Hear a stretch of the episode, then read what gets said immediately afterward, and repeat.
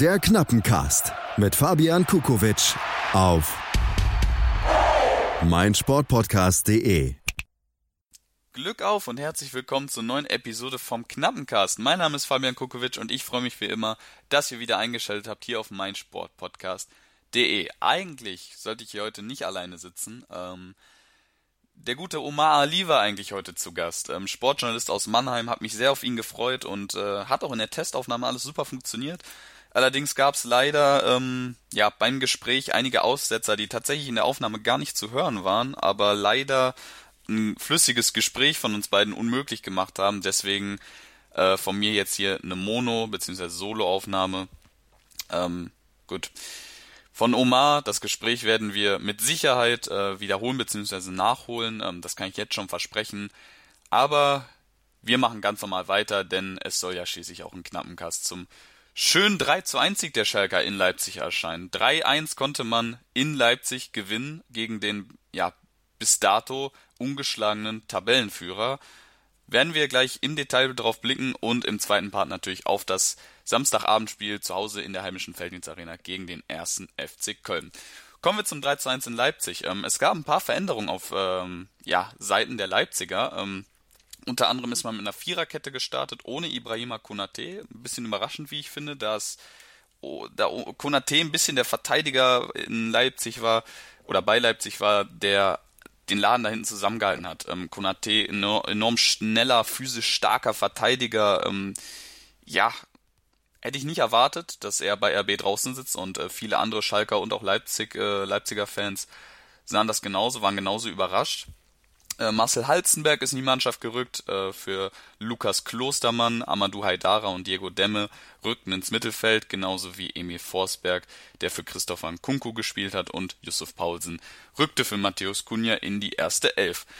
Bei S04 gab es nur eine Veränderung, die aber absolut verständlich aus meiner Sicht war, und zwar ist Rabbi Matondo für Daniel Caligiuri in die Startelf gerückt. Ähm, ich habe es mir tatsächlich schon ein bisschen länger gewünscht, allerdings ähm, ja, hat Daniel, äh, Daniel Caligiuri immer so ein bisschen den Vorrang noch gehabt. Ähm, Matondo hat sich absolut verdient, in der ersten Elf zu stehen und ähm, so leid es mir tut, auch Caligiuri hat sich eine Pause verdient gehabt.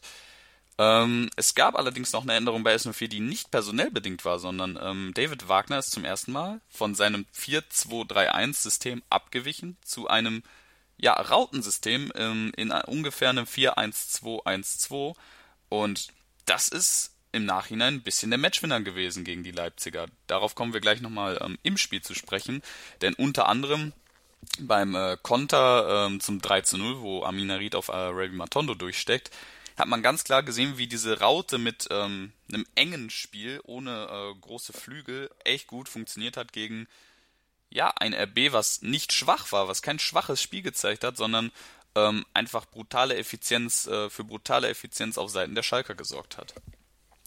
Kommen wir zum Spiel beziehungsweise zu den Highlights. Ähm, in, den, in der ersten Viertelstunde war RB das spielbestimmende Team. Ähm, es gab durchaus Chancen der Leipziger, beispielsweise ein Lattenschuss von Marcel Sabitzer, wo Nübel auch nur hinterher gucken konnte, wo Schalke froh sein konnte, dass der nicht reinging. Und Nübel später nochmal, ja, eine furiose Zweifachparade gegen äh, Emil Forsberg und Marcel Sabitzer, ähm, wo Nübel wirklich nach einem Schuss von Forsberg einen kurzen, aber richtig guten Sprint zurücklegt und sich nochmal im Sprung ganz breit macht, um den Schuss von Marcel Sabitzer abzuwehren, hat mich und bestimmt auch viele andere Schalker ein bisschen an Manuel Neuer im äh, Champions League Spiel ähm, gegen den FC Porto erinnert. Weiß gar nicht mehr, 2008 war es, glaube ich. Also wirklich, da kann Schalke sich bei Nübel bedanken. Da wäre man mit Sicherheit in Rückstand geraten und das Spiel hätte durchaus anders verlaufen können. 29. Minute war es dann soweit für Schalke 04. 1 zu 0 durch Salif Sané nach einem ja, super ausgeführten Eckball von Bastian und Chipka. Mascarell verlängert mit Kopf, äh, verlängert mit Kopf, verlängert mit äh, dem Kopf auf Salif Sané, der dann zum 1 zu 0 einköpfen kann. Äh, es hat mich nicht großartig überrascht, dass Schalke durch einen Standard äh, in Führung gegangen ist, einfach aufgrund dessen, äh, René und ich haben es in der letzten knappen Castaufnahme auch schon angesprochen. Der Schlüssel gegen so ein spielstarkes Leipzig von Julia Nagelsmann kann auch oder muss fast schon auch ein Standard sein ähm, oder eine Standardsituation. Und Schalke ist bekanntlich durch zwei Standardsituationen in Führung gegangen. Denn das 2 zu 0 fiel in der 43. Minute durch einen Strafstoß, äh, getreten von Amina Ried. wurde vorher von Amadou Haidara gefoult. Manuel Gräfe wurde vom Videoschiedsrichter nochmal darauf hingewiesen, sich die ganze Situation nochmal anzusehen, hat dann nach langem, langem Überlegen ja doch auf Elfmeter entschieden. Harid schnappt sich die Kugel selber und ja, verwandelt eiskalt äh, zum 2 zu 0. Gulaschi springt in die richtige Ecke, aber ja, Amina Ried im momentan in so einem Formhoch, ähm, selbst äh, obwohl Gulaschi in die richtige Ecke gesprungen ist, ähm, Schuss war einfach phänomenal geschossen und äh, 2 zu 0 kurz vor der Halbzeit für den FC Schalke 04. Dabei soll es nicht bleiben. Ähm, 59. Minute, mein Gott. Ähm, 3 zu 0 von Rabbi Matondo. Es gab einen Konter. Amina Ried ähm, ja, läuft eine Riesendistanz, steckt durch auf Matondo, der dann eiskalt das 3 zu 0 erzielen kann. Gab es noch einen Lattenschuss später von äh, Marcel Halstenberg in der 66. Minute und äh, noch den Fehler von Alexander Nübel beim Schuss von Emil Forsberg in der 84. der dann zum ja, Kosmetikfehler, dem 3 zu 1 geführt hat. Ähm, Nübel versucht so den Ball wegzufausten, kriegt das aber irgendwie nicht hin, hat den Ball zu spät gesehen. Ich glaube, er weiß selber nicht äh, richtig, was er da sich gedacht hat. Ähm, letzten Endes äh, dachte ich mir, mein Gott, ähm, lass ihn den Fehler am Ende machen. Wenn er den Fehler am Anfang macht, geht Schalke in Rückstand. Und ähm, zu dem Zeitpunkt kann man den Fehler Alex Nübel durchaus verzeihen, wurde ja auch von den Fans mit Sprechchören nach dem Spiel gefeiert. Werfen wir einen ganz kurzen Blick auf die Statistiken. Ähm, dort sieht man einfach, dass der FC Schalke 04 die brutal effiziente, äh, effizientere Mannschaft war. 16 zu 3 Torschüsse für Rasenballsport. Ähm, ja, sieht man einfach, Schalke effizientere Mannschaft, hat aus wenig viel gemacht. RB ähm, kam eigentlich viel über Distanzschüsse. Es gab wenig Kombinationen, die RB dann kurz vor dem Tor nutzen konnte, sondern man ja fand mehr den Schlüssel über Fernschüsse durch äh, Forsberg oder Sabitzer die aber leider, beziehungsweise zum Glück für S04 nicht zum Erfolg geführt haben.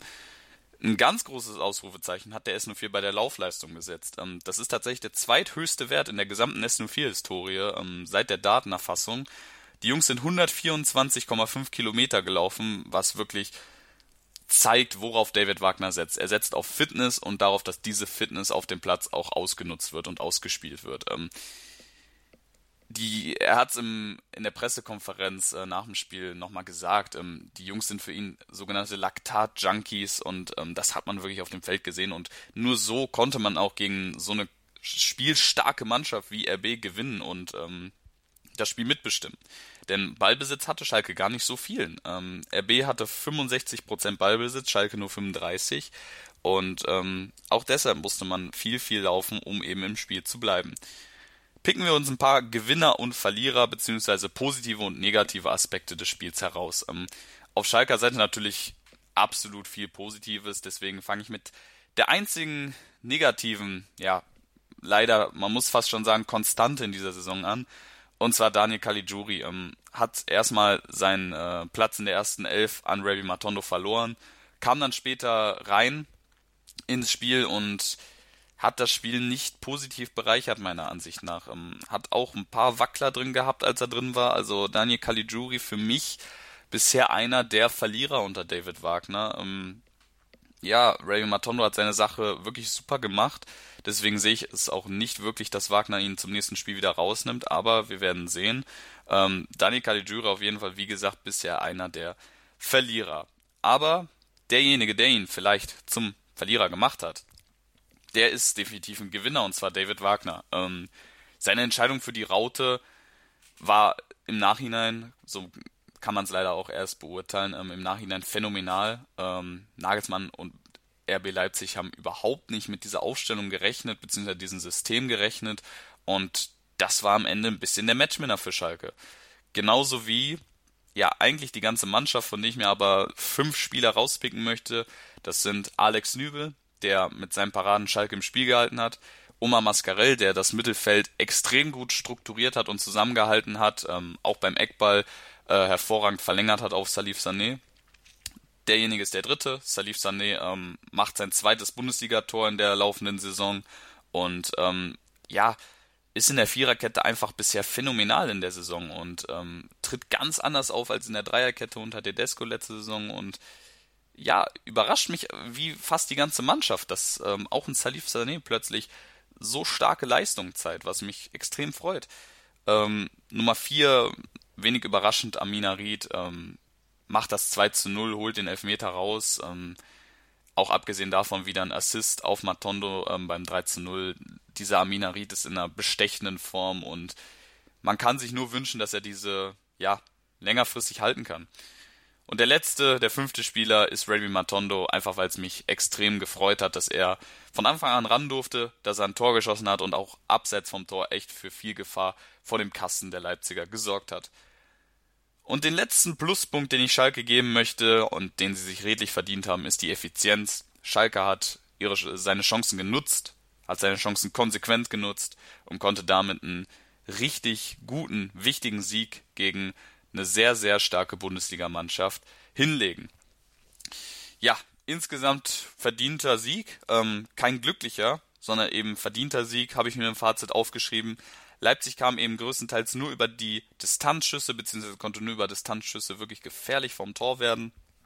Nichtsdestotrotz muss man sagen, wenn Nübel in der ersten Hälfte nicht hält, kann das Spiel auch in eine ganz andere Richtung kippen. Das weiß man gerade bei ähm, RB. Wenn man da in Rückstand gerät, dann wird es immer sehr, sehr schwer. Ähm, aber gut, Schalke gewinnt mit 3 zu 1 in Leipzig. Was kann man daraus ziehen? Die Euphorie ist auf Schalke zurück. Es war der vierte Sieg in Folge für die Mannschaft von David Wagner.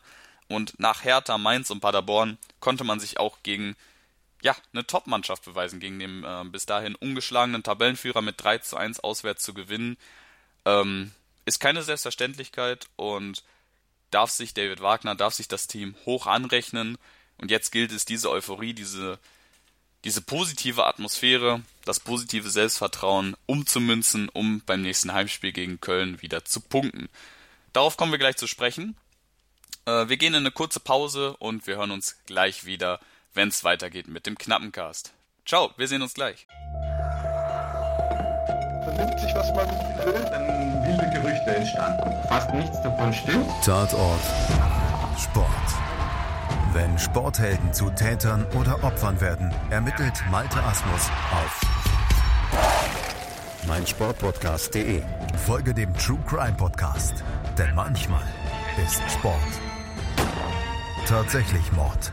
Nicht nur für Sportfans. Die komplette Welt des Sports. Wann und wo du willst.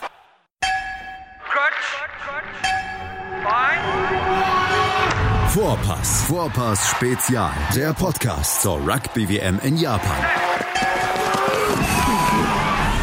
Andreas Thies liefert dir mit den Experten unseres Rugby Talks Vorpass Ja, das stimmt. alles rund um das Rugby-Event des Jahres. Wird Neuseeland zum dritten Mal hintereinander Weltmeister? Wer kann die All Blacks gefährden? Und kann Gastgeber Japan auch 2019 überraschen? Seid dabei, wenn Vivian Bahlmann, Donald Peoples und Georg Moltz die Rugby-WM für dich analysieren. Vorpass Spezial auf meinsportpodcast.de. Wir sind zurück beim Knappenkasten. Mein Name ist Florian Kukovic und ich freue mich wie immer, dass ihr wieder eingeschaltet habt hier auf meinsportpodcast.de. Der FC Schalke 04 spielt gegen den ersten FC Köln um 18.30 Uhr am siebten Spieltag in der heimischen Felddienstarena und wir wollen einen Blick auf die Kölner Mannschaft werfen, auf das letzte Spiel der Kölner und ja, wie das Spiel verlaufen könnte, was der Schlüssel für Schalke 04 sein könnte. Ja, die Kölner, der FC, stecken in einem absoluten Formtief, kann man sagen. Ähm, 0 zu 4 gegen die Berliner Hertha zu Hause war eine Katastrophe aus Kölner Sicht und viel zu wenig fürs Spiel getan. Und ähm, ja, einfach ein bisschen deprimierend aus Kölner Sicht. Wir werfen trotzdem einen Blick auf die Aufstellung. Timo Hörn, äh, Timo Hörn stand im Tor, der Stammkeeper. Die Viererkette bestand aus Jonas Hector, Jorge Mere, Bornau und Menno Schmitz. Äh, die Doppel-6, mein Gott, die Doppel-6 bildeten Marco Höger und Skiri, während vorne links Keins, rechts Drexler gestartet sind und vorne Anthony Modest und John Cordoba. Ähm, Spiel begann auch nicht gut für die Kölner. Ähm, sechste Minute, Dominik Drexler musste bereits verletzt raus, ausgewechselt werden. Für ihn kam Kingsley Schindler auf den Platz. Ähm, Cordoba konnte in der 14. Minute einen Kopfball setzen, der gefährlich wurde, den man hätte nutzen müssen, aber nicht genutzt hat.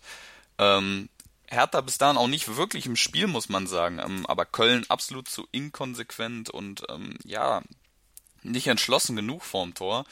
Und dann kam es, wie es kommen musste. Jaivaro Dilrosun macht das 1 zu 0 für die Berliner Hertha in der 23. Minute.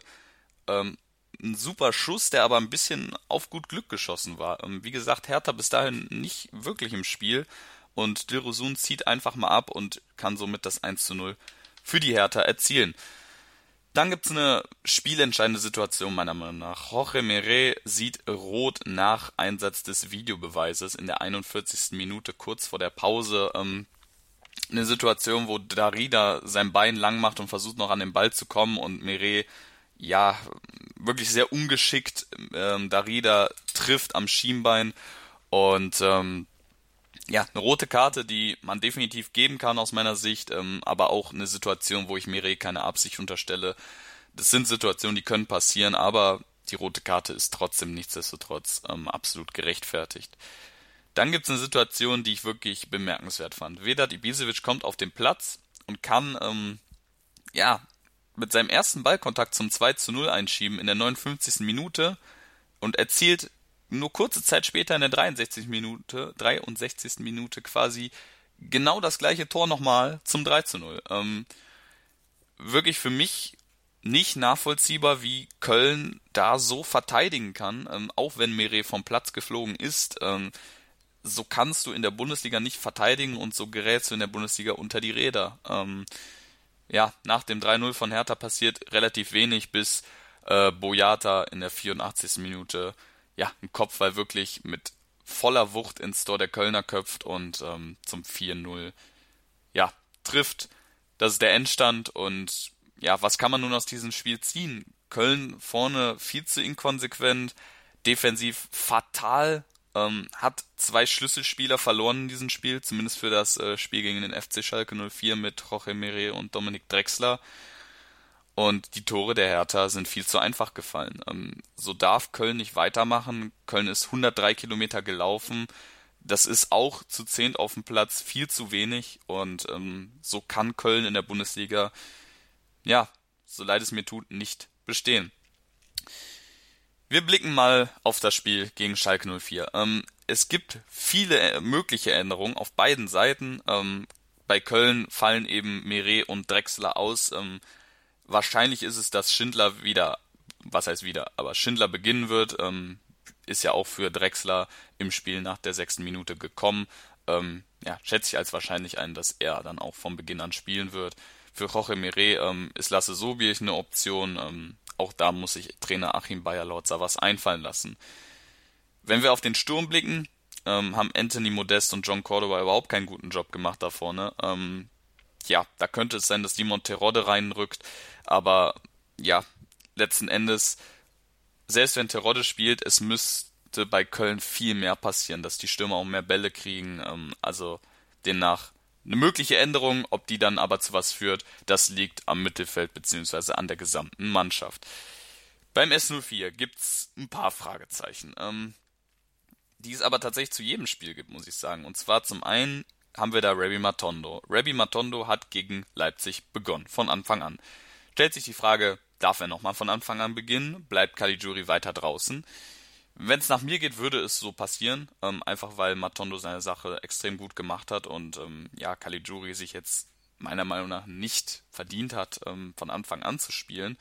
Demnach, für mich, bleibt Matondo auf dem Platz und Caligiuri weiter draußen. Dann haben wir die ewige, äh, ewige Diskussion um Guido Burgstaller. Ähm, es wird gefordert, Mark Uth oder Ahmed Kutucu sollen statt Burgstaller beginnen. Ähm, man muss zu Burgstallers Verteidigung sagen, ja, er ist vor dem Tor bisher fatal bzw. zu inkonsequent.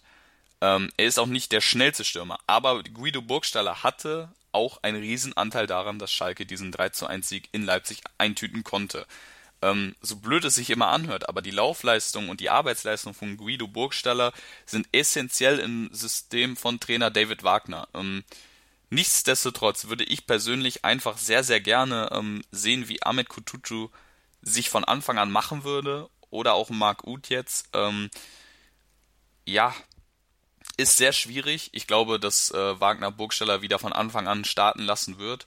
Und sind wir ganz ehrlich, solange die Ergebnisse am Ende stimmen und Burgstaller von Anfang an spielt, ähm, soll das so weitergehen. Weil ähm, wenn der FC Schalke 04 die Spiele trotzdem so ja so verdient und trotzdem so spielstark ähm, gestalten kann und auch gewinnen kann, dann hat der Trainer im Endeffekt recht, wenn er Burgstaller von Anfang an spielen lässt. Zwei Fragezeichen haben wir noch. Ähm, die Innenverteidigung ist auf Schalke, habe ich mit René schon letztes Mal besprochen, phänomenal aufgestellt. Hat, somit haben wir Osan Kabak und Matja Nastasic auf der Bank. Ähm, stellt sich die Frage, ob einer von den Zweien für Salif Sané in die Startelf reinrückt. Nicht aufgrund leistungstechnischer Gründe, sondern ähm, er musste das letzte Training äh, pausieren, beziehungsweise ja, hat nicht dran teilgenommen aufgrund von äh, diversen Problemen. Äh, da weiß ich noch nicht, ob die sich bis zum Spiel legen werden. Ähm, ansonsten denke ich, kann man sich auf beide durchaus verlassen. Ähm, beides sehr starke und definitiv ja verdiente Bundesligaspieler inzwischen. Ähm, Osan Kabak hat auch in Stuttgart bewiesen, dass er es kann und ähm, hat sich auch auf Champions League Niveau bei Galatasaray bereits beweisen können. Da mache ich mir überhaupt keine Sorgen, dass Schalke da irgendwie an Qual oder irgendetwas an Qualität verliert, falls da rotiert wird. Juan Miranda haben wir noch auf der linken Seite, ähm, ist bisher noch nicht zu einem Einsatz gekommen nach seinem Transfer. Ähm, man muss aber auch sagen, dass Bastian Oczipka es bisher überraschend gut macht. Ähm, Oczipka ist bekanntlich ein durchschnittlicher Bundesligaspieler, nicht mehr und nicht weniger, aber der macht es bisher absolut solide und auch da sehe ich jetzt keinen Grund, ähm, ohne weiteres äh, Juan Miranda einzusetzen, ähm, einfach auch aufgrund dessen, dass ich äh, seine Leistung noch nicht oder seine Stärken auch noch nicht äh, so ganz einschätzen kann. Kommen wir zum Spiel an sich. Ähm, was könnte der Schlüssel für Schalke sein? Ähm, es wird wieder wichtig sein, aufs Tempo zu setzen und auf die Laufleistung. Ähm, Kölns Abwehr bröckelt einfach momentan enorm und wenn Schalke da über Tempo, über Matondo ähm, oder auch Harid kommen kann, dann wird sehr, sehr schwer für die Kölner. Ähm, ein weiterer großer oder wichtiger Punkt sind die Zweikämpfe. Ähm, Schalke muss ein sehr aggressives Mittelfeld an den Tag legen, einfach aufgrund dessen, dass Köln mit Cordoba und auch Modest zwei physisch sehr starke Stürmer auf dem Platz hat ähm, und auch mit Höger und Skiri zwei Mittelfeldspieler hat, die gerne in die Zweikämpfe gehen. Ähm, da müssen gerade Oma Mascarell oder auch ähm, ja wahrscheinlich ein Weston McKenney öfters mal die Grätsche oder auch den aggressiveren Zweikampf auf, auspacken, ähm, um diesen, gerade diese zwei Stürmer ähm, im Mittelfeld in den Griff zu bekommen. Ähm, von den Innenverteidigern mal ganz abgesehen, das ist ja selbstverständlich. Wenn man auf die, ja, die Tordifferenz der Kölner blickt, ähm, beziehungsweise generell auf die Werte, dann ähm, stellt man fest, dass Köln A mit Hoffenheim die schwächste Offensive hat. Sie haben vier Tore nach sechs Spieltagen. B mit oder hinter Paderborn und Mainz die schlechteste Defensive hat mit 15 Gegentoren nach sechs Spieltagen und C mit Mainz zusammen die schlechteste Tordifferenz mit minus 11. Ähm, ja, ich glaube, ich muss nicht erklären, was das heißt. Im Endeffekt heißt das, es spricht wenig für den FC, es spricht viel für den S04. Ähm, es spielt quasi die Mannschaft im absoluten Form tief gegen die Mannschaft im absoluten Form hoch. Aber genau das ist das, was Schalke ja manchmal zum Verhängnis wird. Ähm, Schalke ist klarer Favorit und in Köln brodelt es. Ähm, nichtsdestotrotz, auch wenn die Kölner etwas eingeschüchtert sind, sie haben jetzt zweimal eine 0-4-Niederlage einstecken müssen und haben schwere Ausfälle mit Meret und Drexler. Und theoretisch, wenn S04 da weitermacht, wo sie gegen Leipzig aufgehört haben oder in den Gesamt in den letzten Spielen, sieht man eigentlich keine Gefahren. Nichtsdestotrotz muss man souverän und auch konzentriert auftreten. Ähm, von Schalke war, ja, bin ich, ich bin kein Freund bei Spielen von Schalke 04 immer alte Statistiken oder, was heißt alte Statistiken, aber immer nur auf den Gegner zu schauen. Ähm, es, es gab schon viele Spiele von Schalke, die bewiesen haben, wenn Schalke gegen Teams auftritt, die es gerade schwer haben, fällt es Schalke manchmal ein bisschen schwieriger, ähm, gegen sie dominant zu wirken und äh, sie nicht ins Spiel kommen zu lassen. Es liegt jetzt an David Wagner und natürlich der Mannschaft, den Fans oder ja, den Beobachtern zu zeigen, dass man konsequent genug ist, und souverän und konzentriert auftritt. Und ähm, wenn das so passiert, dann sehe ich, wie gesagt, ähm, wenig Chancen für den FC aus Köln. Ähm, gerade nach diesen 2-0 zu 4 Niederlagen, die einfach zu deutlich und ähm, ja, die zu deutlich ausfielen und wo der FC ein bisschen eine Offenbarung auch defensiv ähm, gezeigt hat, weil das war einfach nicht Bundesliga-reif und man wird sehen, ob Schalke dem gerecht werden kann, was ihnen momentan zugeschrieben wird. Mein Tipp für das Spiel ist ein 2 zu 0 für den FC Schalke 04. Ähm, ich gehe optimistisch rein und äh, glaube, dass Schalke 04 in dieser Form mit auch mit diesen Amin Harid, mit diesen Spielern, die momentan einfach ja in einer riesen Form sind, dass die gegen Köln bestehen können und bestehen werden.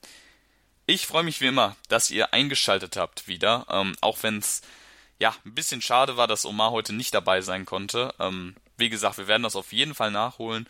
Und nächste Woche ähm, habe ich einen ganz besonderen Kna äh, Gast beim Knappencast.